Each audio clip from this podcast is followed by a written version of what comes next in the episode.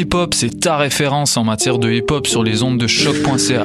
Chaque semaine, entrevues, chroniques, actualités et mix thématiques te seront présentés dans une ambiance décontractée. Le meilleur du hip-hop, ça se passe chaque semaine sur les ondes de choc.ca.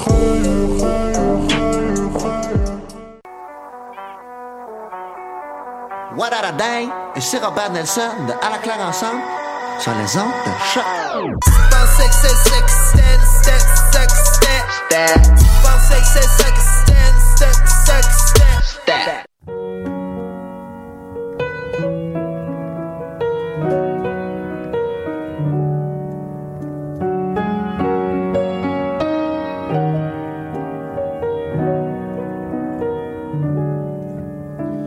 J'ai pas des gros pipes, mais j'ai tout ce que.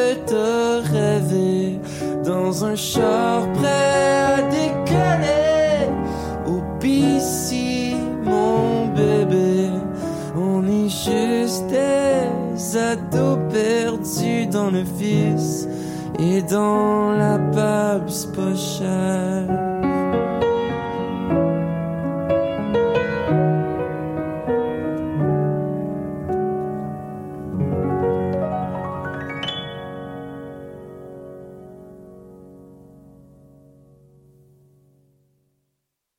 C'était pas mal ça? C'était bon.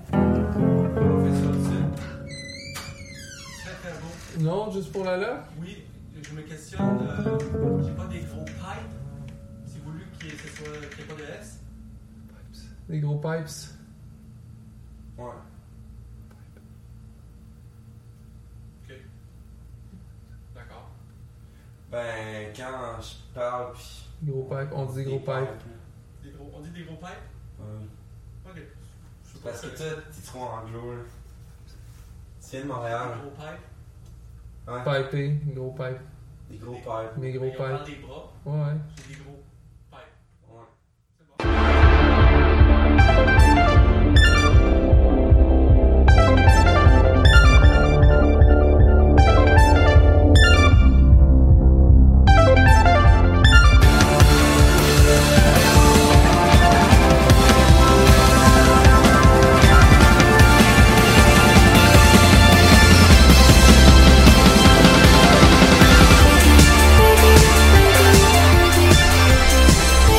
Bienvenue à cette toute nouvelle émission des Amazones.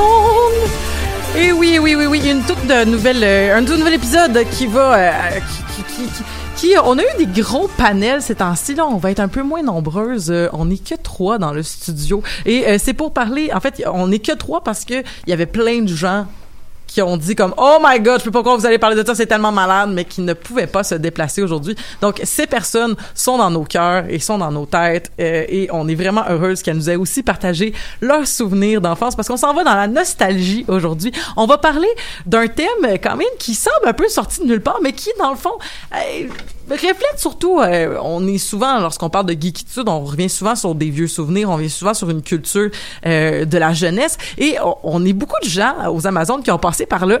Et euh, j'ai vraiment hâte de voir aussi la réaction des gens qui nous écoutent. N'hésitez pas à communiquer avec nous sur le live Facebook euh, ou même sur notre page après l'épisode pour euh, nous, nous raconter vos propres anecdotes de cette euh, de ce sujet d'aujourd'hui qui sans plus tarder je vais le nommer on parle aujourd'hui de culture emo donc la musique les spectacles les problématiques bien sûr les problématiques au niveau du féminisme c'est quand même les Amazones donc on pouvait pas s'en passer mais pour euh, parler de ça on est entouré aujourd'hui donc de Audrey allô Audrey Hello, hello. comment ça va Audrey? Euh, ça va bien, merci euh, de me recevoir. Euh, ça fait longtemps que je vous proposais ce thème-là, donc je suis vraiment contente qu'on le fasse, surtout avec Safia Nolin qui a sorti son album de reprise IMO. Euh, je, je me suis dit, le timing est parfait, s'il vous plaît, on le fait, s'il vous plaît.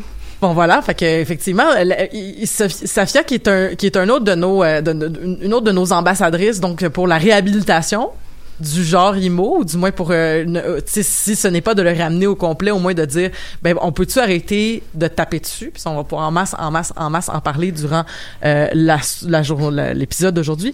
Euh, et aussi, il y a Megan qui est là. Yeah. Allô, Megan. Allô. Étais-tu à l'Assemblée générale de Choc hier? Bien sûr. T'as-tu mangé de la bonne pizza? Euh, J'en ai mangé vraiment beaucoup parce qu'il y avait pas beaucoup de monde. je pense que j'ai mangé comme six pointes. Est-ce que tu es encore notre euh, représentante des bénévoles? Non, malheureusement, euh, c'était la fin de mon mandat et comme j'ai pris un mandat à, à l'association, euh, euh, comme l'exécutif de mon association de programme, j'ai décidé de laisser ma place à quelqu'un d'autre. Bon, ben c'est pas grave, on, on va devoir se trouver. euh, oh, c'est qui les nouveaux représentants des bénévoles? J'ai oublié, j'ai pas- oublié son nom. Ça va être dans un, ça va être dans un courriel qu'on va recevoir Oui. bientôt. fait que c'est ça, mais c'est normal, c'est arrivé hier, là, donc euh, tu sais. Ça a l'air d'une personne très cool. Bon ben tant mieux pour cette personne. donc euh, voilà, on, est donc euh, moi j'étais un peu dans le noir, c'est vrai, euh, mais écoute, euh, c'est Mais pas c'est un sujet sombre. C'est vrai que c'est un sujet sombre, fait que c'est bien correct que, que je sois dans ma chambre. Ça me fait penser à toutes ces années que j'ai passées dans ma chambre, que j'avais demandé à mon père de peinturer noir et rouge. Donc, euh, et le plafond était noir, et c'était déjà une minuscule chambre, et là, elle avait l'air vraiment de d'une d'une cellule c'était vraiment épouvantable dans le sous-sol. Euh, voilà. Donc le rêve de tous les ados gothiques j'imagine d'avoir Ben, euh, pour euh, l'anecdote, ma chambre était euh, mauve foncé et toutes les moulures comme bord de mur, bord de porte étaient glossy noir Oh et tous mes meubles étaient noirs et blancs avec j'avais peinturé moi-même des motifs à la Tim Burton. Et c'était euh, en voulais-tu des posters de Him et de My Chemical Romance? je les avais tous. Ben c'est merveilleux ça c'est Ouais. merveilleux Moi, c'était plus coloré, c'était mm, euh, mauve et vert lime. mais tu vois J'avais peinturé moi-même aussi. Je suis allée vers le mauve et le vert lime en 2010, Ah. 2011. Tu vois, fait que j'étais toujours en retard. Moi, comme je, dis- je disais ça la semaine passée, on parlait de, c'est la semaine passée qu'on parlait de mode euh, après l'épisode avec Stéphanie Roussel qu'on avait, qu'on avait, qui avait, qui était aussi du panel la semaine dernière, et on parlait de mode.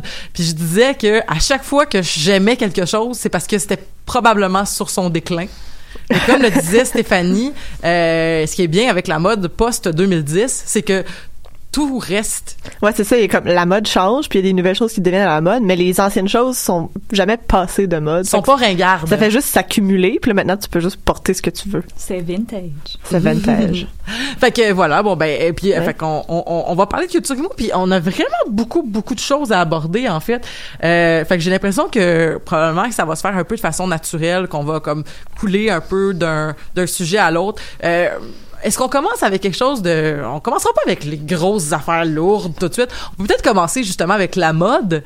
Donc, la culture emo, c'était quand même représenté par... euh, il fallait quand même se démarquer des punks. Il fallait se démarquer des goths. Il fallait se démarquer des métalleux. Fait que, euh, Megan, comment est-ce qu'on séparait les emo des autres? Ouais, mais ça c'est ça c'est quand même je veux dire moi je peux juste parler d'expérience personnelle parce qu'il y avait il y avait comme on dirait qu'on s'habillait de façon emo ça se reconnaissait mais il y avait rien de particulier qui faisait en sorte que on, pouvait dire c'est exactement ça parce que c'était beaucoup des emprunts à tout ce que tu viens de nommer Mhm. là, donc euh, gothic punk moi j'étais plus comme je, je virais plus vers le punk parce que je portais juste des vêtements de friperie où je faisais mon linge moi-même puis euh, je portais pas juste du noir mais j'avais juste comme des affaires puis je portais tout le temps le même linge aussi Audrey et moi, on virait plus vers le gothique. Ouais, ça. mais si je peux quand même essayer de faire un genre de petit portrait, je pense qu'il y aurait probablement euh, le- les espèces de cheveux très très volumineux. La Donc, frange. oui La mais la frange- avant les cheveux volumineux il y avait eu juste la frange aussi parce que les cheveux volumineux c'est un truc plus scene qui sont Ouais, venus qui comme est un après petit peu là. après, c'est. Mhm. Je pense qu'on a vraiment commencé par le toupet,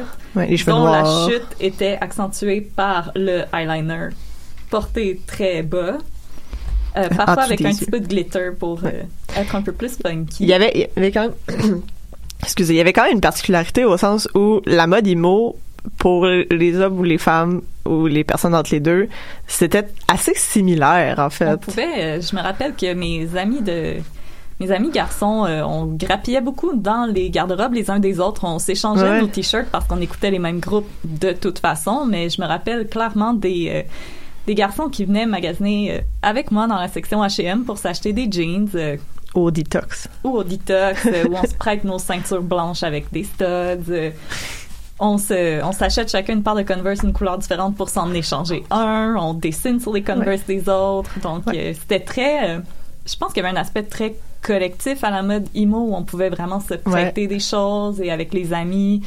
Anecdote, le, le truc de Converse, ça me fait penser. Mon, mon, me- mon meilleur ami du secondaire, qui est encore mon ami aujourd'hui, qui est mon plus ancien ami euh, à date, on est devenus amis parce que à un moment donné, on était dans le même autobus euh, en secondaire 2. Lui était un an plus jeune que moi. Puis on est arrivé après Noël, puis on avait eu les mêmes Converse en cadeau, exactement les mêmes. Mais c'était pas des Converse comme, c'était des Converse bruns avec du minou dedans. Oh, wow. tu sais, c'est- comme c'est pas la, la, le, le, le truc le plus évident à acheter. Ça, c'est après que Nike a acheté Converse qu'il y a eu commencé à avoir des choses comme ça. Ouais, mais là, c'est, mais c'était, c'était ça qui a starté notre amitié, puis justement, on a été très immo ensemble les deux, euh, puis on se passait pas mal de nos affaires. Mais même moi, euh, mes meilleurs amis à ce jour, je les ai rencontrés au secondaire en grande partie grâce à la musique emo. On s'est rencontrés sur des forums de fanfictions. Et on s'est rendu compte qu'on allait à la même école et c'est comme ça que notre amitié a commencé et on était euh, les deux seuls fans de Erasmus dans l'école. Je sais pas si c'est. Je sais pas si c'est vrai, mais j'avais entendu dire que le chanteur de The Rasmus aimait pas sa voix qui était très haut perché, puis qu'il avait commencé à fumer la cigarette pour pouvoir avoir une voix plus rauque. Euh, c'est vrai. C'est ça, mais c'est ça qu'on racontait quand j'étais en cinquième, sixième année, puis j'étais comme, mon Dieu, mais ça c'est une on mauvaise racontait, idée. on racontait aussi que Marilyn Manson s'était fait fait- enlever une côte pour Ben se voilà. lui-même. Ben voilà, ça, c'est pas vrai. C'est ça, ça c'est pas vrai, mais The Rasmus qui a commencé à fumer, puis tu vois, à- à- il était passé à, te rappelles-tu quand il était passé à la fureur? Non. Quoi? Tu te rappelles pas quand The Rasmus était passé à la fureur? Non. Attends, what? non, j'allais dire quand même plus sur commande, peu importe, mais la fureur. Je vous le jure, je vous le jure, ça, ça, ça a existé. Mon, mais mon cerveau a peut-être fermé une porte dans ma tête aussi. à l'époque de. In the Shadows, là, tu sais, justement, là, tu sais, donc, euh, un Ben, petit peu, peut-être juste six mois après In the Shadows, fait que t'avais déjà, comme, justement, cette espèce de, cette espèce de, de, de, de, de comme, je pense qu'il avait déjà commencé à fumer, puis sa voix était déjà un peu plus rauque, puis il chantait, tu sentais qu'il rushait, tu sais, je suis comme, mais c'est pas une bonne idée. On, on va se dire, le chanteur de, de, d'Erasmus, c'était pas le, le meilleur euh, chanteur. Euh, pour moi, d'Erasmus, ça a pas mal été mon entrée dans euh, la musique finlandaise qui m'a permis de découvrir Him. Him, qui était beaucoup plus un groupe qui a été apprécié par les emos. Je me rappelle, Mhm. on avait pas mal tous nos t-shirts Heartagram. J'ai une amie qui a un, un énorme tatouage Heartagram dans son... Donc, euh, le Artogram, pour dans ceux son qui, dos. ceux qui ne connaissent pas, c'est comme le fameux pentagramme, donc l'étoile dans un cercle, mais le haut de, en fait, l'étoile est comme à l'envers pour que les deux pointes pointues du bas, en fait, forment un cœur. Donc, euh, voilà. C'est un symbole qu'on a vu euh, énormément dans la mode emo, qui était dessiné sur beaucoup de Converse, euh, sac Que à dos. Bam Margera avait tout le temps vrai. dans ben parce que je pense qu'il était pas mal friendly avec les gens de Him parce qu'il me semble qu'il y avait des trucs de Artogram justement partout dans euh, la, le Viva la Bam là puis des choses Mais comme ça. Ça, c'est vraiment beaucoup. Ça fait partie de la culture euh, qu'on va appeler un peu le mall goth ou le mall emo, où il y a eu vraiment une explosion de, du gothique et du emo dans la culture populaire. Donc, on va se rappeler, à l'époque, euh, Jackass était une des émissions les plus regardées à MTV. Donc, on parle début des années 2000. Et Bam Margera, en effet, était... euh, c'était un de ses meilleurs amis, Ville Valo. Donc, Ville Valo faisait, euh, Ville Valo, le chanteur de, de Him, faisait des apparitions dans Jackass. Donc, les fans de Jackass ont découvert cette musique-là et euh, de la musique. Je pense que les gens qui écoutaient Jackass étaient peut-être plus issus de la scène pop-punk, par exemple Mhm. Simple Plan, Skater, Sum 41, ouais, des skaters, et ils ont découvert le côté plus de la musique un peu plus dark.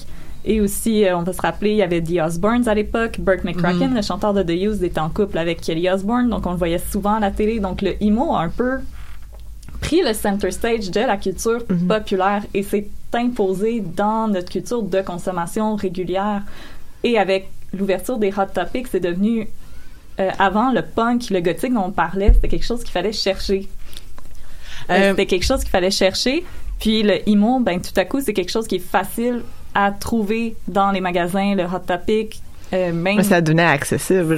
Ça a été une culture très accessible qui se partageait beaucoup sur Internet aussi. C'est ça. mais- Accessible, euh, j'aurais un bémol à mettre là-dessus. Là. Ouais, mais- C'était- C'était pas donné chez le Detox. Je veux dire, C'était disponible, mettons. On c'est va y ça. aller.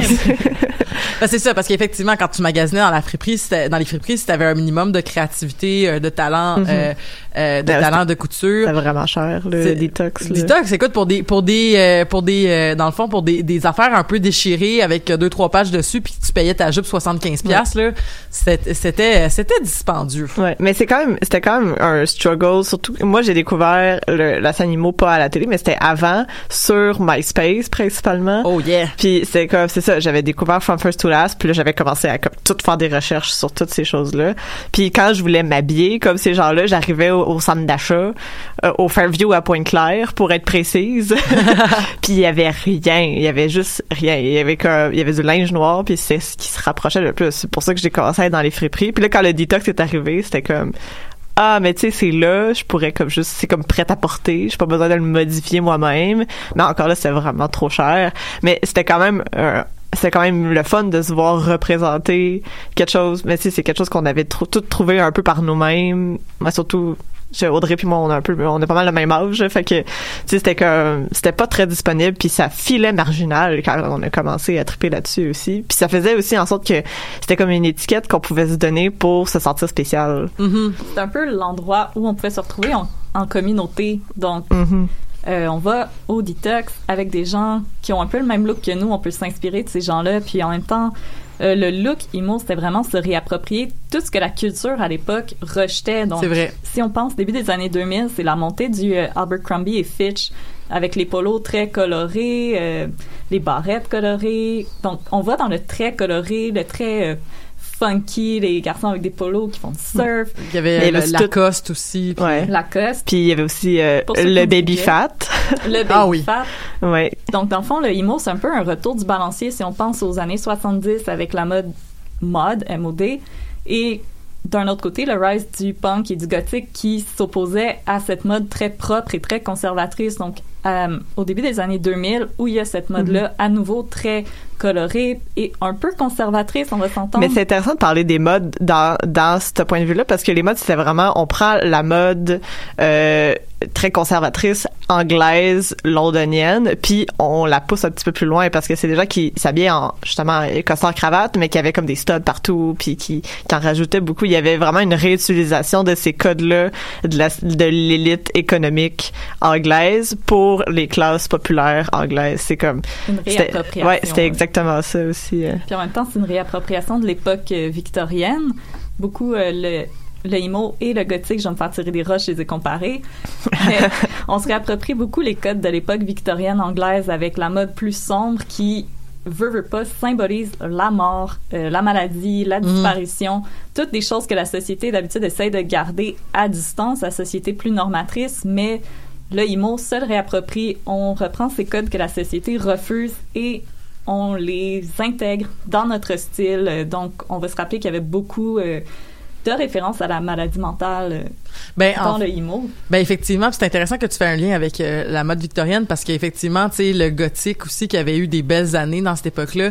Euh, donc justement, on pensait à Cruella, des, des, des, des places comme ça, euh, le diabolique aussi qui était aussi sur Mont-Royal. Donc les gothiques se tenaient sur Mont-Royal. Il y avait la friperie Folle aussi qui existe encore puis qui était vraiment nice pour avoir des trucs bien bien éclatés. Euh, donc euh, la rue Mont-Royal euh, entre Saint-Denis et Saint-Laurent, ça se passait là pour euh, cette mode-là. Euh, Il y avait euh, justement, c'est intéressant que tu parles de, de l'époque victorienne parce qu'effectivement, tu sais, c'est là on va on pourrait faire des liens, on pourrait on faire des ponts tout de suite, mais j'ai envie de parler d'autres choses avant ça. Mais tu sais, avec justement, tu sais, l'avènement du Tim Burton, euh, tu sais, où est-ce que euh, avec les, les les mariés cadavériques et tout ça, Panic un- the Disco aussi qui Ouais, était voilà. vraiment là-dedans là. Exactement. Before Christmas. Ouais, c'est ça. Si t'avais pas ton chandail, ta sacoche, euh, ton, euh, Ta ta, barrette avec euh, la face de Jack. Skellington, c'était rien. t'étais pas invité à mon party. Non, c'est ça. Puis c'était, c'est quand même intéressant justement parce que, comme tu dis, c'est quand même des, d'une période sombre parce que qu'est-ce qu'on se rappelle de l'ère victorienne, tu sais, genre c'est Jack l'Éventreur, c'est le début de l'industrialisation, euh, c'est, euh, c'est la maladie. Donc, comme tu dis, c'est, c'est, c'est, c'est très, c'est des grandes, tu c'est des, c'est des grandes robes, c'est des grands manteaux, c'est des grands chapeaux, mais finalement, c'est, c'est beaucoup du, tu sais, il y avait quelque chose un peu comme, on veut pas aller dans le grotesque, mais tu sais, comme on pourrait faire des liens, mais c'est intéressant quand tu parles de maladie mentale parce que c'est quelque chose que j'avais déjà parlé, puis je m'excuse pour ceux qui écoutent tous les épisodes assidûment de, des, des Amazones et qui vont penser que je, je me répète, mais j'en avais parlé beaucoup durant notre épisode sur la musique, justement, parce que j'avais dit que, que j'avais écouté de la musique de type euh, emo, fait que, puis euh, moi, mon groupe, c'était My Chemical Romance, là, euh, donc euh, je les adorais. J'ai surtout écouté les deux premiers albums, je te dirais qu'à partir de Black Parade, en fait, j'ai pas vraiment écouté Black Parade, ni ceux qui sont suivis, mais les deux premiers albums, je les ai écoutés, mes CD en plastique étaient rendus, il y avait plus de, de cover, en fait. Euh, c'est ça, donc il y a une chance qu'on achetait des, des affaires pour glisser nos CD parce qu'il restait juste plus rien.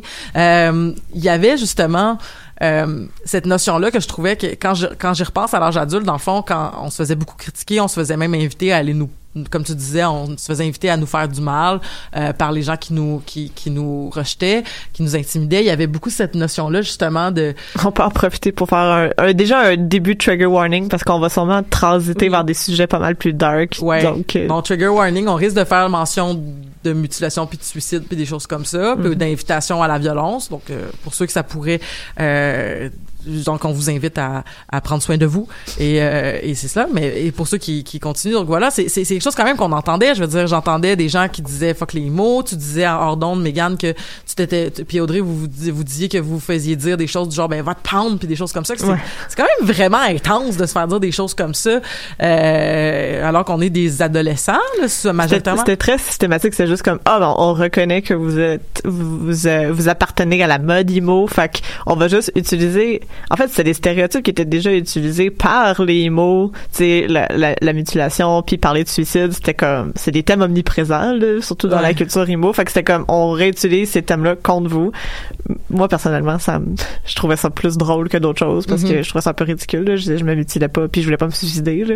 Fait que, le- mais pour des gens qui étaient plus sensibles à ça, ça, ça peut devenir très mais, problématique. là. mais comme tu disais, dans un, dans un objectif de, de, de critiquer tout ce qu'on n'aimait pas de cette époque-là, il y avait effectivement la notion de, euh, de on, on va en parler sûrement, mais de une espèce de aussi la- l'androgénéité qui venait avec aussi une libération de la sexualité. Moi, je me rappelle que euh, à l'époque où je m'étais identifiée comme, en fait, la- quand je suis sortie du placard comme sexuelle en, en 2005, euh, c'était les emo étaient étaient très très très dans la bisexualité on, on parlait on va parler probablement aussi de la euh, Mais c'est très fluide, là. Euh, Oui. Identité de genre et identité sexuelle. voilà, Ouais. fait que là, bon, c'était cette ambiguïté là qui mettait les gens mal à l'aise, donc on se faisait traiter de tapette, on se faisait traiter de, de fif, euh, on se faisait Ou de traiter- butch. ou Moi, de c'était butch. plus butch, là. Euh, Parce que aussi, si on se rappelle, juste avant le emo, la, la scène pop-punk était hyper masculine. Si on pense à Newfound Glory, Simple Mhm. Etc., Ouais. Ou même vraiment le, le new metal, là, qui le était new venu metal juste avant, était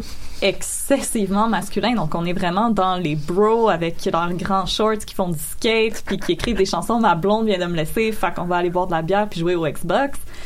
Euh, Ça fait très Mixmania. fait très défense un urbaine, peu gars.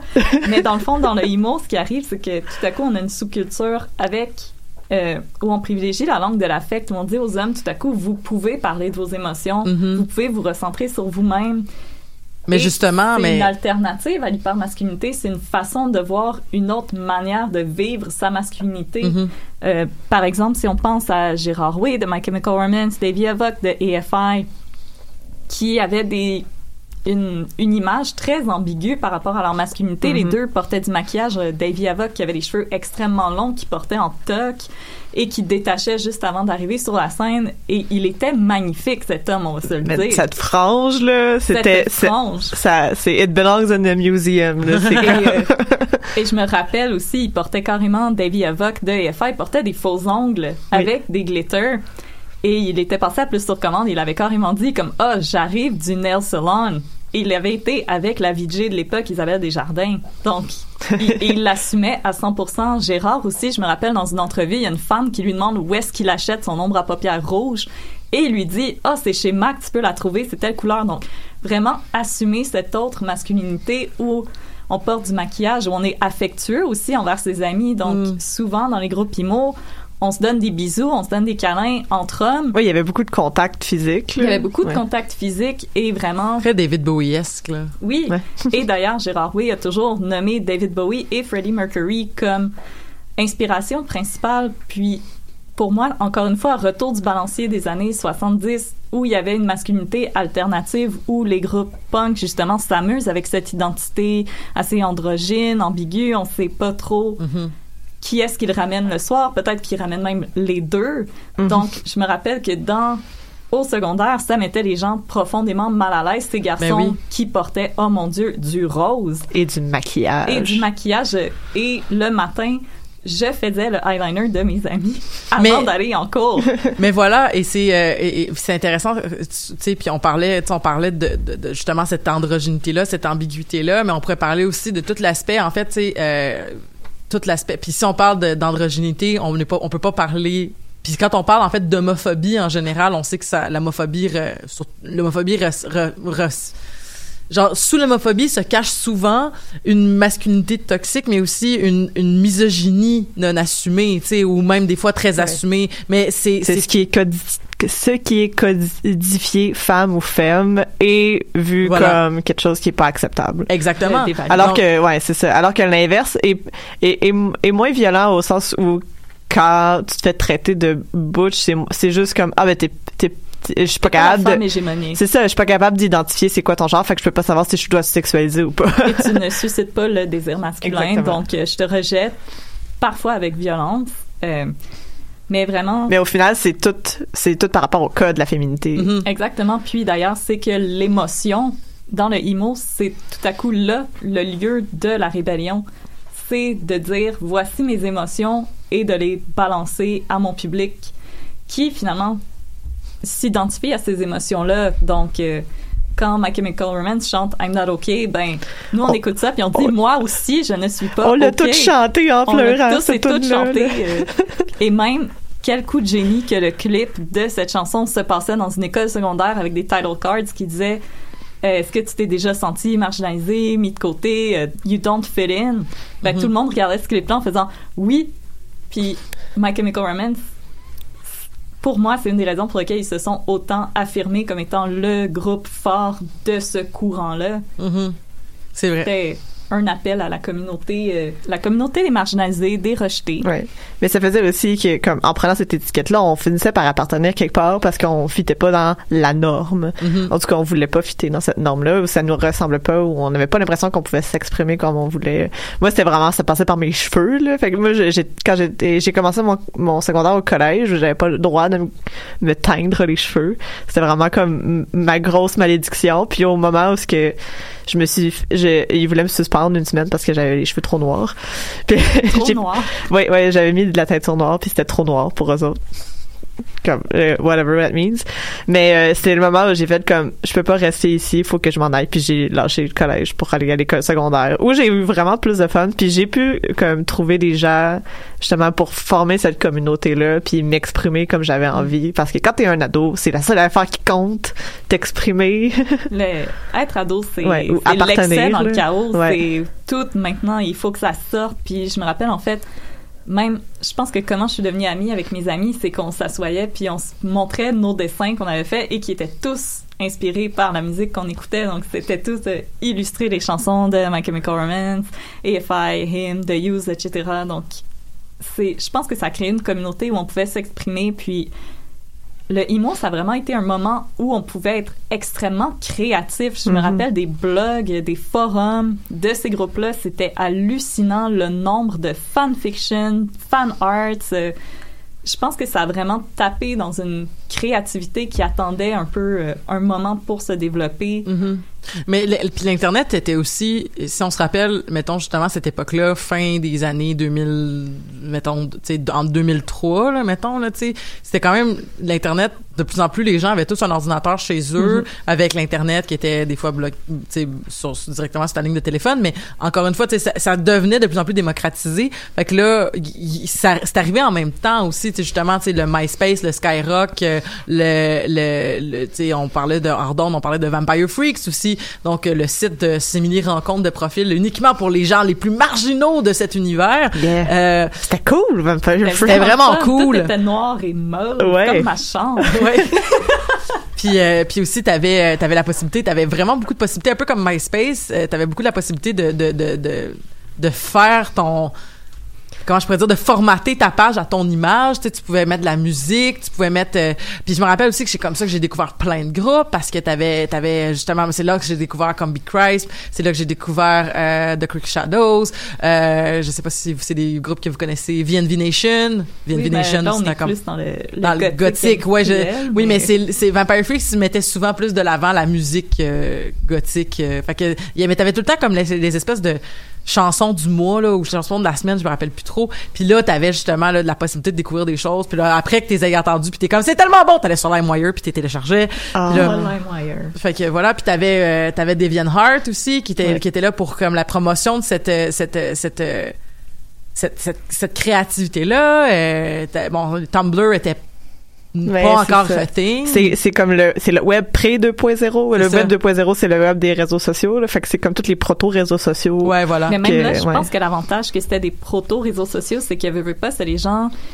euh, surtout pour la communauté IMO, c'était des gens qui étaient très rejetés à l'école secondaire. Donc moi, je vous dirais, à part de justement mes deux, trois amis, Ouais. j'étais très seule et marginalisée. Donc au final, d'arriver sur Internet et d'avoir ces espaces-là qui nous étaient réservés à une époque où les réseaux sociaux étaient pas encore Ouais. très gros. Sur Facebook, ça aurait pas marché. Là. Euh, on sentait vraiment qu'on était en communauté parce qu'on avait cherché ce site-là. Vampire Freak, c'était pas pour les gens preppy, il y avait rien pour eux. Donc, on savait que quand on allait sur ce site-là, on se retrouvait euh, en, en groupe, ensemble. Ah, on, pouvait, on pouvait être aussi marginaux qu'on voulait. Moi, euh, moi quand t'as dit que t'avais failli te faire suspendre pour tes cheveux, moi, c'était pour mon maquillage parce que je me dessinais des fleurs, des choses comme ça. Oh, Puis, euh, une fois, ça je suis arrivée. Oui, puis une fois, j'avais comme le gros maquillage rouge. euh, Gérard Way m'aurait applaudi. Puis j'ai failli me faire euh, mettre dehors de l'école à cause de ça. Donc, quand on arrive sur Vampire Freaks, quand on se prend en photo avec cet immense maquillage rouge pour lequel les gens se moquaient tellement de nous, Ouais. mais là, tout à coup, on était la personne la plus cool, puis on était Ouais. dans les profils featured. On était célébrés là, On était par des gens qu'on connaissait pas nécessairement non Exactement, plus. on Fait qu'on avait de la reconnaissance. Là. il y avait une reconnaissance euh, pour notre marginalisation et pour notre créativité. Donc, ça a vraiment été un bel espace pour des gens qui maintenant, euh, personnellement, pas mal tous les gens que j'ai connus sur cette scène-là n'ont plus nécessairement ce style-là, mais sont encore des gens très créatifs, très portés vers euh, des domaines euh, où on peut encore s'exprimer. Excusez, je riais parce que je pensais au mime, euh, le mime euh, qui a été partagé plusieurs fois là, sur, ma, sur, mon mur, là, mais celui de Eleven. De, je sais pas si vous l'avez vu passer, mais grosso modo, là, celui, c'est, on voit Eleven dans la saison 2 avec son gros maquillage noir puis tout ça, puis qui dit, euh, moi, adolescente, quand j'étais emo, puis euh, j'avais ce style-là, puis ensuite, t'as Eleven qui est allé au mall dans saison 3, puis là, c'est comme, moi qui, a- qui, a- qui Moi, aujourd'hui, ouais. Moi, aujourd'hui, qui est tout aussi déprimé, mais qui au moins porte du linge norma- normal pour aller au travail, tu sais. Donc, il est encore plus déprimé. Ouais, c'est ça. Ah, mais en parlant de déprimé, ça fait partie quand même aussi des choses que, que je pense qui, qui, qui venaient dans la dans ce qu'on rejetait de cette époque-là, à, à cette époque-là qu'on rejetait de la, de la musique emo, c'était justement, tu parlais, Audrey, de d'exprimer ses émotions, d'avoir un espace pour les exprimer, mais c'est aussi qu'avec émotion, on peut venir d'exprimer sa détresse. On a parlé un peu justement, tu sais, de, tu sais, les, les, les appels, euh, en fait, les cris, les, les- quand on quand on lançait des cris d'alarme sur le fait qu'on avait des, des intentions suicidaires ou des intentions de se faire mal, puis tout ça, puis que les gens, au lieu de faire « Wow, tu dis que tu veux te faire mal, on devrait prendre en, on devrait prendre en charge ta souffrance, ce qui, aurait été une euh, réaction, je crois, euh, normale et appropriée. Mais la réaction générale, c'était plutôt justement de marginaliser puis de dire fuck you, on t'en parle, n'en parle pas de la santé mentale, c'est de la merde la santé mentale. Puis ça fait pas mal partie de de ce qui englobe tous les aspects, je pense qui c'est drôle parce qu'aujourd'hui la musique emo, je pense qu'elle pourrait pas revenir pour plein de raisons. Euh, surtout au niveau peut-être euh, musical quoi qu'il y a des il y a des nouveaux trucs comme pour moi Billie Eilish c'est beaucoup ça justement une espèce de retour à cette musique là émotive euh, mais dark euh, puis qui assume une espèce de marginalis- euh, marginalité Euh, Mais il y a quand même une recherche musicale. Exactement. là, contrairement à beaucoup de bands emo ce que c'était très euh, Green Day-esque. là. C'était très comme- trois accords. Trois euh, power chords, chords. euh, c'est ça, avec, Avec- un bridge. Exactement. Mais je pense que justement la raison pour laquelle la musique pourrait pas revenir maintenant, c'est que veux, veux pas, euh, là on est un peu comme ah c'était le fun, c'était le fun. Il y avait un aspect profondément problématique à beaucoup de chansons. euh, dans une espèce de glorification du misérabilisme. Donc, Ouais. euh, ah, euh, je suis donc euh, malheureux. Mais parfois, cette rage et cette détresse-là, ultimement, était redirigée vers les femmes. Mhm. Donc, on va se rappeler, euh, j'ai pas les paroles exactes en tête, mais euh, The Ataris avait une chanson où à la fin, il disait carrément euh, J'espère que toutes les filles vont se tuer parce qu'ils valent rien. Ouais, il y avait beaucoup de genre, moi, j'aime vraiment, vraiment fort, mais les filles, eux autres, euh, c'est, ils s'en foutent de nous autres. toutes des- ça des- fait très incel. Ouais, là. voilà. Penser- Il y avait From First to Last aussi qui avait une chanson qui parlait qu'il allait tuer une femme pour porter sa peau. Là. Ouais, euh, euh, Ride the Wings of Pestilence. Ouais. Euh, y avait. J'écoutais plus euh, Not to Self, par exemple. Ouais. C'était- C'était... Mais c'est, c'est plus à I Miss You. euh. Ouais, c'est ça. Mais, mais c'était quand même euh, très, très dark aussi. Mais oui, voilà. Mais oui, Ride the Wings of Pestilence, où est-ce qu'il disait qu'elle allait justement, là, comme faire un espèce de euh, Buffalo Bill, puis Ouais. tout ça, là, c'était comme, oh. Ça, Brand New avait une chanson où il, par- il glorifiait carrément le date rape. Euh, Panic at the Disco qui avait une chanson Lying is the most fun a girl can have without taking her clothes off. Fall Out Boy qui avait une chanson I slept with someone in Fall Out Boy and all I got was this stupid song. Donc, euh, ultimement, les femmes dans cette communauté-là, même si c'est une communauté où il y avait vraiment beaucoup de femmes et on s'est beaucoup retrouvés entre nous, au final, on était des objets consommés et ou des consommatrices.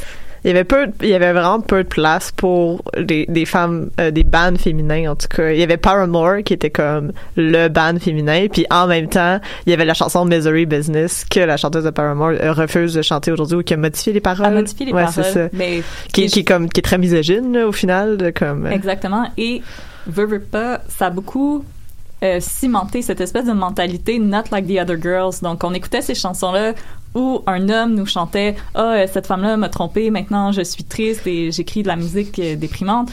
Et là, nous, on se disait Ah, euh, Mais moi, je suis la pas comme méchante, moi, je suis pas comme ça, moi, je vais t'aimer, puis comme Ouais. moi, je serai pas comme ça, moi, je vais t'écouter. Donc, Oh on mon se dieu, on- ça m'a fait penser au meme qui est sorti depuis que Joker est sorti la semaine dernière. C'est comme, euh, euh, c'est genre, si toutes les femmes qui regardent Joker, puis c'est comme, I can fix him. c'est vraiment comme ce genre de mentalité-là, de comme, Eh, moi je veux, moi je suis pas pareil, moi je, comme ça. moi je suis pas comme les autres filles. Puis, dans le fond, c'est qu'on se dit, il y a une certaine problématique quand une critique, donc, a une nouvelle masculinité, mais elle demeure produite par un sujet masculin, blanc, hétérosexuel, Mm. issu de la classe américaine moyenne. Donc, et ultimement, ces gens-là étaient même en périphérie du mouvement punk parce que le mouvement punk, souvent, on était issus de classes un peu plus basses Mhm. Ben, surtout en, en, en Europe, là. surtout en Europe et un peu aux États-Unis, la scène hardcore qui avait un code très strict de euh, straight edge. Quand les emo arrivent, où là, tout à coup, euh, on- la drogue était quand même présente, l'alcool aussi, la dépression, qui allait pas vraiment avec la mentalité du hardcore. Puis on va se rappeler, le hardcore est quand même à l'origine de la musique emo avec le groupe Rites of Spring en 1983.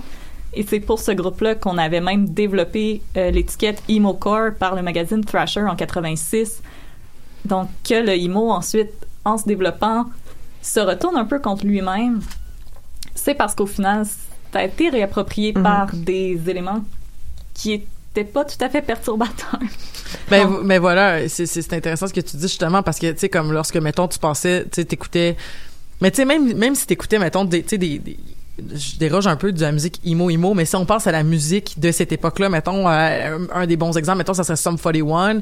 Euh, Sum 41 qui, qui appelait à la révolte, mais qui eux-mêmes ne faisaient pas de révolte. Billy Talent, c'est la même chose, qui appelait à la révolte des jeunes marginaux, mais qui au final n'étaient pas porteurs de rien, alors que tu as des groupes, euh, je pourrais penser à... euh, euh, là, j'essaie de penser à des groupes de, de, de punk de cette époque-là, mais là, je, je sais que je vais me mélanger. Diane, comment ça s'appelait? Ben, il y avait, il y avait Anti-Flag qui était quand même Ouais. très punk, mais aussi très politique, là, dans leur, dans leur message, là. T'as, mais, t'as raison. Mais c'est pas mal le seul qui me vient en tête en ce moment. Mais c'est ça, mais il y en avait, il y en avait d'autres aussi de cette époque-là qui jouaient beaucoup à 1, 2, 3 punk. Avec euh, Reg Laplanche, pour ceux qui, qui se rappellent de, pour ceux qui se rappellent de, de cette époque-là de Musique Plus. Feu Musique Plus. Ouais, Feu, Musique Plus. Les belles années de Musique Plus, on va se le dire. Ouais. Oui. Euh, mais On a voilà. été gâtés, là. Mais voilà, Ah, ben, mais, Plus sur commande, j'ai assisté à plusieurs reprises aussi. Euh, c'est là que Ah. j'ai eu la chance de rencontrer le chanteur de AFI, qui était d'un, qui était tellement gentil et qui m'a dit que mon outfit était vraiment beau. Oh my God. Donc, euh, Oh my au moins, lui, dans sa façon d'être très ambigu dans sa masculinité, il s'assumait. Je veux dire, je, je vais Ça vous se reflétait dire. dans sa personnalité Je vais aussi. vous le dire, je portais un tutu mauve en dentelle et il m'a dit qu'il adorait mon tutu mauve en dentelle. Donc, il y avait, il y avait une cohérence dans son propos. euh, Mhm. je, masculinité ambiguë, qui l- exprimait vraiment euh, à 100%. Mais, mais Audrey, t'as parlé des straight edge. Donc, dans le fond, c'est que les straight... Puis pour ceux qui savent pas c'est quoi les straight edge, straight edge, c'est beaucoup une espèce de mentalité qui est née justement des, des mouvements punk, mais qui était comme, tu sais, un, un esprit dans un corps sain. Donc, euh, c'est, c'est beaucoup relié, entre autres, à, tu sais, on, on, on devient sobre, donc on consomme plus, euh, on prend soin de soi. Et euh, techniquement aussi, ça venait avec... euh, ça, ça, ça m'avait vraiment marqué quand j'en avais entendu parler. Ça venait aussi avec une logique de, de rejet de toutes les formes autres que la et même par le plaisir sexuel qui n'était pas relié à des affects euh, profonds. Fait que, tu sais, le- l'espèce de sexe meaningless devenait euh, à, à, à, à cri- à- en fait À de- proscrire. à proscrire. donc euh, voilà il y avait il y avait cette espèce de notion là tu sais de trouver ton âme sœur puis de de- de- d'avoir de la sexualité parce que tu l'aimais donc pas pour ton plaisir personnel donc euh, ce qui m'avait quand même assez troublé à l'époque j'étais comme ok c'est c'est quand même particulier venant d'une communauté Ouais, mais je pense que ça rentrait aussi dans le spectre des addictions, là, l'addiction euh, Ouais. euh, au sexe. Là. Les autres, ils mettaient ça là-dedans. Là. Fait Ouais. que pas nécessairement dans un rapport polyamoureux, mais juste dans un rapport Ouais, ouais. d'addiction. Oui, tout à fait, mais tu sais, dans le sens aussi, de- c'est ça, de, dans le fond, dans une espèce de, tu sais, lorsqu'on pense au punk, on pense aussi un petit peu au, hey, fuck tout, fuck tout, style, là. mais là, genre pas, tu sais, fuck tout, mais dans le fond, je comprends Mais le, les- pas, pas fuck toi, tu sais, toi, prends soin toi. issus de la scène hardcore, qui était un peu en parallèle de la scène punk. C'était pas Mhm. il, il était un peu pas tout à fait ensemble, il était plus en parallèle. euh. Donc le hardcore, c'est le son punk euh, plus rapide et plus fort. Et en même temps, pour se distancier de la scène, c'est là qu'on est arrivé avec un peu ce code du straight edge qui n'a pas vraiment été repris par les emo, mais on va se rappeler, beaucoup de groupes emo étaient végétariens. Beaucoup de groupes emo faisaient des pubs avec PETA, euh, dont Fall Out Boy et... euh, C'est vrai, c'est vrai, j'avais Davey. Havok, le chanteur des Ouais. FR, qui était un très euh, strict vegan. Et je me rappelle à l'époque, mais pas mal tous les emo avaient des stickers PETA et étaient végétariens parce que des groupes qu'on écoutait avaient ce stance-là, donc on se le réappropriait aussi. Puis, euh, ben, tu sais, c'était peut-être la conscience politique euh, jaillit, c'était le, le moment jaillit les humains, donc j'aime les animaux. Il y avait ce fameux euh, slogan-là qui revenait beaucoup, euh, de, qui venait de cette marginalisation là, au final. Donc, il venait d'un- d'une misanthropie, qui était comme, bon, ben, je suis profondément misanthrope, les animaux sont des êtres euh, euh, un peu comme le- le- l'espèce de mythe, euh, tu sais, dans le fond, le mythe du comme, ben, vu qu'ils ont pas de conscience, ils sont innocents, Ils sont ils sont purs. Ce qui Tu sais, je veux dire, moi, je suis végétarienne, là, puis je- genre, je suis vraiment pour le droit des animaux, mais ce discours-là m'a toujours mis profondément mal à l'aise pour vraiment beaucoup de pas raisons. vrai. C'est juste pas vrai, puis c'est juste aussi, je suis comme, euh, cache pas ta misanthropie, puis je veux dire, assume-la, puis si possible, va, va, va consulter, là, tu sais, je veux dire, euh, puis pas parce que je pense que tout le monde, puis quand je dis va consulter, ce n'est pas une insulte, en fait, parce que c'est bien consulter, tout le monde le fait, mais c'est plus parce que c'est, tout le monde devrait le faire, dire. Vive la mais- thérapie. Vive la thérapie, mais c'est plus parce que j'ai toujours eu ce malaise-là, puis je m'excuse, là, je, je déroge un peu, mais j'ai vraiment beaucoup de malaise avec ce- cette espèce de discours-là de, comme, ouais, mais les humains, c'est de la merde, euh, qui- comme, créer, créer des humains, c'est de la merde aussi, puis tout ça, mais, hey, on va se le dire, les animaux, c'est vraiment le bout de la merde, puis est-ce que, tu sais, je pense que, mettons, dans une, dans une perspective végane, c'est quand même la dignité pour tous. Donc, si tu, si tu, tu recherches cette, cette, cette, euh, cet amour-là, si tu recherches cette, cette, cette- cette espèce de dignité-là à offrir aux animaux, mais tu te dis les humains, je m'en fous, t'es déjà dans une contradiction vraiment profonde. Puis en fait, c'est que tu continues à, à, à faire du spécisme parce que techniquement, c'est la, c'est les animaux Ben, c'est pas juste ça, mais que, que cet argument-là du véganisme vire souvent dans justement le racisme puis Mm. l'invisibilisation de d'autres. C'est que tu deviens végane, mais en même temps, t'achètes des trucs euh, euh, Produits de produits, façon euh, non produits non éthiques, là, C'est comme Je pense que cette image Ouais. végane, végétarienne-là, participe à cette espèce d'image plus soft de la masculinité où Ouais. euh, je pose avec un joli petit animal et je dis ah, moi j'aime les animaux et je leur fais pas mal qui Comme Steve-O faisait ça.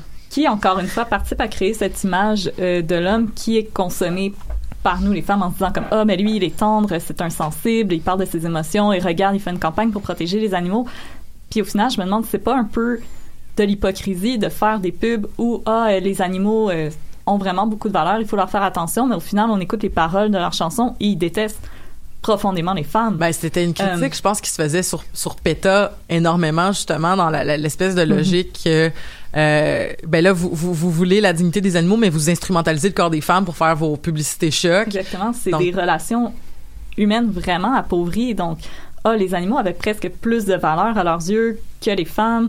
C'est toute l'expérience des hommes. Les hommes nous disent un peu euh, quoi manger, on écoute leur musique, puis tout ce qu'on produit dépend de ce que ces hommes-là ont fait. Mais c'est c'est comme c'est encore le même rapport euh, hégémonique qu'il y avait dans toutes les autres sphères geek là, on revient au, au geekness là, c'est que quand c'est quand c'est des hommes surtout des hommes blancs qui sont euh, à la tête des têtes créatrices de comic book, de films, de tout ça nécessairement il va y avoir des, euh, des représentations problématiques des euh, personnes queer et des femmes.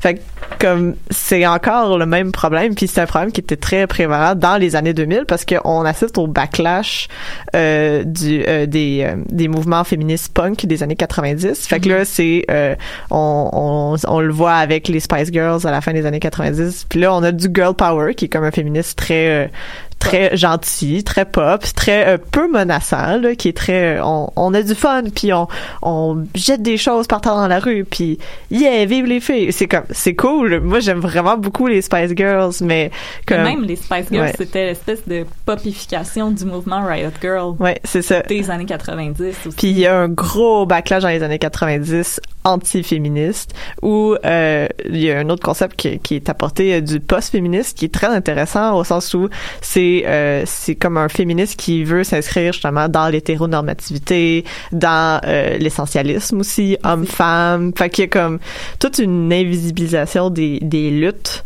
qui ont été très prévalentes dans les années 90 et 80 avant. Euh, surtout euh, chez les personnes blanches, là, on s'entend là. Euh, puis le mouvement emo, puis toute le- la culture geek des années 2000 euh, est marquée de ça. Puis on, on le voit aujourd'hui parce qu'on a comme notre recul. Puis personnellement, moi, j'étais euh, pas une victime, là, mais j'ai participé de cette culture-là quand Oui, j'étais oui. ado. Là. Moi, je voulais être une one of the boys. euh, puis je le dis parce que ça montre aussi qu'on est capable d'évoluer en tant qu'humain, puis qu'on peut changer aussi notre façon de voir les choses. Moi, je voulais, je- j'étais pas comme les autres filles. Euh, j'étais cool, euh, mais en même temps, je rejetais tout ce qui était codifié féminin parce que c'est la culture dans laquelle j'ai baigné. Parce que je voulais, tout mon secondaire, j'ai jamais voulu porter de robe. Euh, j'haïssais le rose.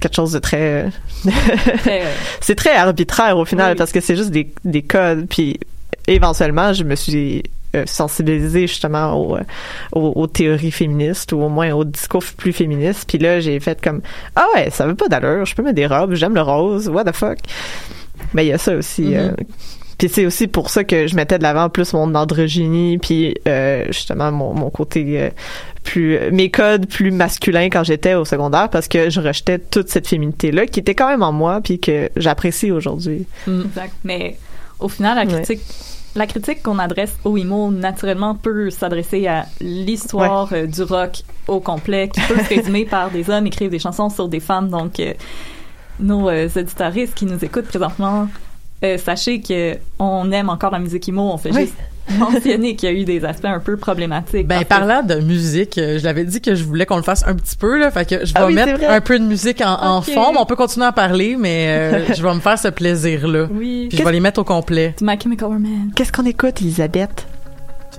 Ah. Oh, ça fait du bien! J'ai regardé le clip ce matin. Je pouvais faire tous les gestes de Gérard. Je n'en ai oublié aucun. Mais parlant aussi de musique, il y a comme veux veux pas, Je vais, Je vais quand même mettre le suis son pas trop fort Ouais, pour pas ça. que... veux veux pas, il y, a, il y a quelque chose de très libérateur dans la façon dont les chansons emo sont écrites, mais aussi dans la façon dont C'est une la catharsis émotive. Ah ouais. comme aller chanter ça au karaoké là, si jamais si vous avez vécu cette cette justement cette période-là dans votre adolescence, Ouais. ch- chanter de Black Parade, c'est comme une libération. C'est Roxane qui disait que c'était sa chanson de. Moi, Elena, c'est ma chanson aussi. Ouais. euh, ben, en fait, quand je veux vraiment, quand je passe une mauvaise journée, euh, ma vraie chanson, c'est pas emo, là, fait que je déroge, mais ma vraie chanson, c'est euh, You Know You're Right de Nirvana. Donc, ça, ça c'est aussi parce que ça. Mais dans le fond, c'est juste le fait que ça se gueule bien, Ouais. mais je pense qu'il y a un parallèle à faire en fait entre Nirvana et My Chemical Romance au sens où c'est des groupes qui, en 10 ans, quelques albums à peine, ont marqué le paysage culturel de façon permanente. Mhm. J'ai regardé Spotify ce matin, My Chemical Romance, 6 millions d'écoutes À- De- Par, à- par mois? par mois et ils sont plus ensemble depuis 2013. The Used sont encore ensemble, font encore de la musique, 1,5 million. Donc on n'atteint pas le niveau de My Ouais. Chemical Romance. Fall Out Boy même, je pense que c'est en bas du million. euh. Exactement. Donc je me suis un peu. Puis en plus quand mais quand on a euh, proposé aux Amazones de faire cet épisode-là, la première photo qui nous est venue en tête, ben c'est Gérard dans euh, Euh, Dans le clip de dans le clip Elena. de Elena, justement. puis je me suis demandé mais pourquoi My Chemical Romance est devenu le porte-étendard de ce mouvement? Je viens d'avoir un flash. Vous rappelez-vous que sur le site de My Chemical Romance, il y avait un jeu? Quoi? Il y avait un jeu Elena. Vous rappelez-vous de ça? C'était vraiment basic. Je sais pas s'il existe encore. Ben, je sais pas si le site existe encore. Mais c'était un jeu, genre, tu sais, comme t'allais chercher. T'étais, t'étais Elena, dans le fond, qui était morte, puis qui essayait de revenir dans les vivants, puis tu passais. J'ai jamais été capable de finir le jeu à Oh l'époque. C'était un jeu de genre plateforme un peu. euh, euh, mais en tout cas, bref, je- C'est bien drôle. c'est vraiment drôle. C'était sur le site, puis c'était- t'avais la musique en 8 bits de Oh de, de, de My Chemical wow. Romance qui jouait pendant que t'avais. Puis les- c'était c'était vraiment poche les pixels là, c'était super ultra pixelisé. Euh, c'était c'était c'était pas c'était pas beau comme un jeu, euh, genre c'était pas beau comme un Zelda là. C'était c'était un peu grotesque, mais c'était. euh, Mais, c'était- mais en tout cas, je me rappelle, il y avait un jeu vidéo de, De autour de Elena. mais écoute, je me rappelle, quand je parlais avec ma meilleure amie au téléphone, on arrêtait de parler parce que dans le top 5 Musique Plus, le clip s'en venait. Ouais. Puis on raccrochait pour pouvoir apprécier pleinement le vidéoclip et on se rappelait après. Euh, même si on le connaissait par cœur, mais c'est que je pense que My Chemical Romance, au final, c'était une expérience complète, une sorte de Ouais. total package. Donc, ils avaient l'image, mais en même temps, au niveau de la musique, on écoute encore ça aujourd'hui en se disant mais c'est tellement bon, c'était des musiciens hyper talentueux. Ouais, ouais. Et on va donner à Gérard ce qui est dû à Gérard. C'était un excellent, et il est encore un excellent storyteller. My Chemical Romance, on a l'impression d'avoir suivi des personnages de bande dessinée. Ben oui, le, Mm. chaque album avait son histoire. Puis Chaque album avait ouais. son histoire et euh, ce que je veux aussi beaucoup donner à My Chemical Romance, c'est que contrairement à d'autres bands emo que maintenant on regarde avec un petit sourire en coin en faisant comme Hum, ah Ah. c'est un petit peu ridicule. Ah, c'était un peu cringe. C'est un peu cringe. C'est que beaucoup de bands emo étaient dans cette espèce de colère, misérabilisme, tristesse et pour être très québécois, se roulait un peu dedans. Tandis que My Chemical Romance, on sentait toujours la lumière au bout du tunnel. Mm. Comme là, on entend Black Parade. C'est une chanson excessivement optimiste. qui est de une Black- chanson très optimiste parce Black qu'à la fin on ouais. dit We'll carry on et on dit oui We'll carry on donc il y a un appel à la communauté des marginalisés et Gérard dit aussi dans cette chanson là est-ce que tu vas stand for the broken? Donc un Hey, Il y a presque à 5, 125 millions de views sur le sur. euh, Bon, j'ai des, j'ai des frissons. j'ai des frissons puis il y a la fameuse blague aussi tu veux trouver un emo dans une pièce joue un sol sur un piano C'est- et tu vas voir les têtes se retourner comme on associe maintenant c'est notre c'est notre calling card Ouais, c'est et notre, même c'est notre anthem, là. c'est notre c'est notre hymne. Bohemian Rhapsody c'est Ouais. une chanson en plusieurs actes qui est vraiment théâtrale puis même les costumes qu'ils portent Ouais. c'est Sgt Pepper gothique ouais, c'est exactement ça. comme ça a été le dernier album pour moi de la période emo c'est le C'est comme la clôture, c'est ça. là. après tout ce qui s'est fait, c'est Fuel by Ra- euh, Ramen, qui est un peu plus pop, puis on est rendu, on, on sent que la fin s'en vient avec euh, avec The Academy Is, Cobra Starship. Mais c'est ça, Ça, c'est comme le, main- le pop mainstream, c'est comme réapproprier tout ça, puis c'est le moment aussi où que la scène emo devient la scène scene, surtout sur MySpace, qui est Mhm. comme un gros thing, là. fait que les, les gros cheveux, euh, les extensions, les c'est vraiment plus Les coloré aussi, les petits coques. Les petits Ben coques. moi j'avais un coq dans ma période emo aussi. euh. Ouais, J'ai jamais eu de. Ouais. le petit coq. Moi, j'avais toujours eu les cheveux, j'ai toujours eu les cheveux courts, fait que comme ça a toujours été un thing euh, going on. Non, moi j'ai eu- une pente vraiment. euh, Un concave? ouais. Ah, moi ouais, aussi, j'ai eu ça. qui commençait très court derrière et qui se rendait jusqu'à mes côtes presque. Oh, parce que tu voulais faire comme le chanteur de FI qui avait un des plus gros concaves dans je son ne peux dans, rien ses cacher. dans, dans le clip euh, Miss Murder là, Ouais. qu'on avait tout fait comme Euh, what? Ah non, mais j'ai même fait une blague à mes amis. J'ai dit, tu sais que t'as grandi quand avant tu trouvais dans AFI que c'était le chanteur et le guitariste les plus hot, et maintenant tu regardes puis tu te dis, c'est le batteur et le bassiste qui ont de l'air responsables. Ah, c'est drôle ça. Puis aussi, Ils ont, l'air d'être capables de prendre la charge mentale. exactement. Puis aussi maintenant le chanteur de Him, je suis comme, yeah. Sa voix me donne encore des feels par exemple, profondément, mais je suis comme, ah physiquement. euh, Ouais, mais ça on en a pas parlé là, mais il y avait il y avait il y avait c'était quand même moi j'associe ça beaucoup à la slash fiction là, mais Ouais. toute la tendance la à- euh, c'était quand même un pouvoir qui est encore un pouvoir de qui est un minime là, pas à comparer à qu'est-ce qu'on pouvait avoir et un peu euh, similaire à qu'est-ce qu'il y a dans le reste de la culture geek, mais tu sais, on avait la capacité d'érotiser ces, ces chanteurs-là, puis il y avait toute une grosse culture de comme de justement célébrer l'homosexualité masculine parce que c'était tous ces contes spectacle-là était mis de l'avant dans les ces- ces photos stagées qu'on consommait sur Internet. Mais, Puis, euh, ouais. mais l'homosexualité féminine était très invisibilisée. Ouais, c'est ça. Puis on dirait qu'on préférait les mettre en couple euh, les uns avec les autres euh, pour qu'ils soient pas avec une autre femme parce qu'on était quand même qu'au final la femme avec qui je veux qu'il soit ben c'est moi. Ouais. Mais la slash fiction, c'est ça. Mais- C'est c'est un désir féminin hétérosexuel qui se manifeste par justement cette consommation de. Et il y avait vraiment euh, un in- un interstice qu'on pouvait s'insérer à l'intérieur parce que veux, veux pas c'était des hommes qui exprimaient beaucoup leurs Mhm. émotions qui étaient très affectueux les uns envers les autres donc pour nous qui ont grandi en voyant des hommes extrêmement masculins sur les scènes nu metal, etc. Tout à coup, ces hommes-là qui étaient plus tendres, qui se touchaient, qui se Uh-huh. donnaient des bisous, ben, tout à coup, c'est comme venu toucher une corde sensible. Puis je me rappelle d'avoir passé des après-midi complets sur un site de EFI où, qui était séparé en différents pairings que tu peux faire avec le groupe. je vais vous laisser deviner que le chanteur et le guitariste était euh, extrêmement long. Mais, et justement, les fans, euh, je me rappelle que Gérard disait qu'il était fier que ses fans soient autant créatifs et que il encourageait beaucoup les femmes à continuer à produire de l'art comme ça, qu'il aimait ça, puis euh, il y a même des entrevues où il montre les dessins qu'il a reçus, donc Ah, je pense qu'il y a quand même eu. Ça a été une belle période créative. euh. malheureusement, les femmes se sont trouvées à produire un art mineur, mais ce qui est- c'est ce qui domine dans la, la culture geek au final. On- ouais. les hommes produisent de la, la culture hégémonique, puis nous, par la suite, on crée les, les espèces de petits On se, univers parallèles. on se l'approprie parce que de toute façon, on n'est pas représenté là-dedans. Que, Exactement, c'est notre façon de se représenter là-dedans, Mhm. d'écrire des fanfictions et on se met dans la fanfiction. d'écrire des- Donc, de faire euh, des fan art. Puis de- Exactement, donc des fanfictions. Moi, je suis en couple avec Ville Valo, ma meilleure amie avec Gérard Rouet. Puis- et voilà, c'est notre façon de, de se mettre dans cette culture-là. Tout à coup, on existe par notre art. Wow. Il y, a- il y avait, euh, il y avait quelque chose que tu avais écrit, euh, Megan, mais je suis pas sûre de le comprendre. La Est-ce qu'on en a déjà parlé, d'après toi, de la problématisation de cette identité empruntée?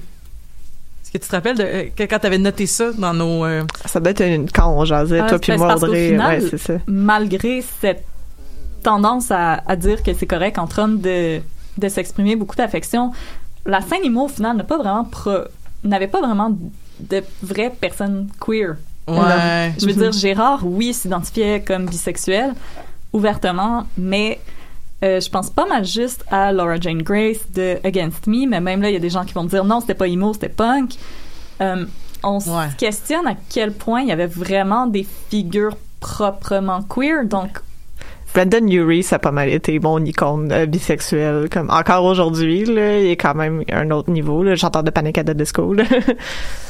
Mais euh, c'était pas mal ça. Mais ça reste très justement très masculin, euh, c'est ça, c'est hétérosexuel, Ouais. hétéronormativité. là. c'est qu'on se rend compte que ça a été un peu c'était peut-être un peu une performance qui a peut-être parfois servi à vendre un peu on va se rappeler de cette espèce de fausse romance entre Gérard Way et Burt McCracken qui a servi un peu à vendre des albums et qui a contribué à, à la Bird Mc- chicane qui était le chanteur de The Used. Used. Oui, il y avait eu cette notion-là qu'il y avait eu, mais un peu comme, mais un peu comme il y avait eu aussi euh, l'histoire de David Bowie. Jagger. Exactement. Tu sais, c'est- je pense que c'est juste comme L'histoire se répète. C'est- exactement.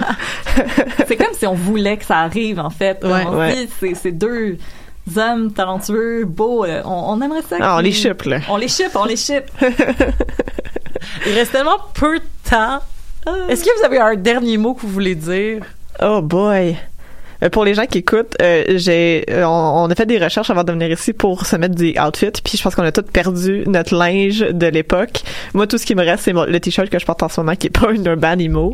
C'est mon t-shirt de Flogging Molly, mais c'est comme le seul t-shirt qui me reste de mon adolescence. Ah. Fait que j'ai décidé de le mettre quand même. Mais euh, c'est, c'est, c'est drôle qu'on a comme tout jeté Ben, qu'on avait. Ma mère me Ouais. dit ah, si tu me donnais un peu de temps pour euh, fouiller dans les boîtes. Ouais. Moi, je me suis mis une boucle dans les cheveux et je me suis fait un gros eyeliner. Mais les gens qui me connaissent comme et qui me côtoient au régulier vont dire Audrey, t'as toujours un immense eyeliner. Ouais. Comme ce n'est pas spécial. Euh, mais j'ai un t-shirt de, de Nightmare Before Christmas qui était violet et c'était euh, Jack et Sally dans un cœur et ma meilleure amie avait le même. Donc des fois on essayait de s'arranger pour pas le mettre en même temps. Et euh, ce chandail-là, je l'ai porté le. Je me rappelle, les aisselles avaient changé de couleur. euh, ouais. Et j'avais une veste aussi d'un Nightmare Before Christmas qui était la chose que j'avais achetée avec mon premier paycheck. Elle était très chère chez Oh. Et euh, c'était encore Jack et Sally ensemble dans le, le cimetière à la fin. Et ça disait Simply Meant to Be. Euh, euh, ça a été un de mes articles de vêtements. Ça aussi, ma mère a fini par faire OK, arrête de le porter. Il est rendu gris en dessous des bras. Là. Ouais. C'est. Puis j'ai encore une poupée de Jack Skellington dans, dans mon bureau euh, à la maison. J'arrive pas à m'en débarrasser parce qu'on dirait que c'est. Ça reste un souvenir. T'es pas obligé de t'en débarrasser. Non, hein. elle est sur mon. Elle là, là. Puis je suis comme, ah, salut. mais oh, ça, ça nous quitte jamais Ça nous vraiment. quitte tu sais. jamais. Moi, j'avais mon chandail de My Chemical Romance que j'avais acheté au show quand j'étais allé voir le show au stade Uniprix. J'étais là. T'étais là? Bon, ben, crime. là. Oh my On n'entendait rien, c'était désagréable. Non. Le stade Uniprix n'était pas un bon endroit pour avoir des shows de musique. pour anecdote, Franck Hierro, le guitariste, avait craché et ça avait atterri sur mon ami. Oh, ben, Oh. Colin. hey, ça finit vraiment bien l'épisode. On va parler d'autres choses la semaine prochaine, mais d'ici là, bon, ben, c'est la fin de, la, mus- de, de- de notre épisode sur la culture IMO. Merci beaucoup, Audrey. Merci beaucoup, Megan. Merci à C'était, euh, c'était vraiment un bel épisode. Je suis vraiment contente. Fait qu'on se retrouve la semaine prochaine pour d'autres geekeries. Et d'ici là, prenez soin de vous.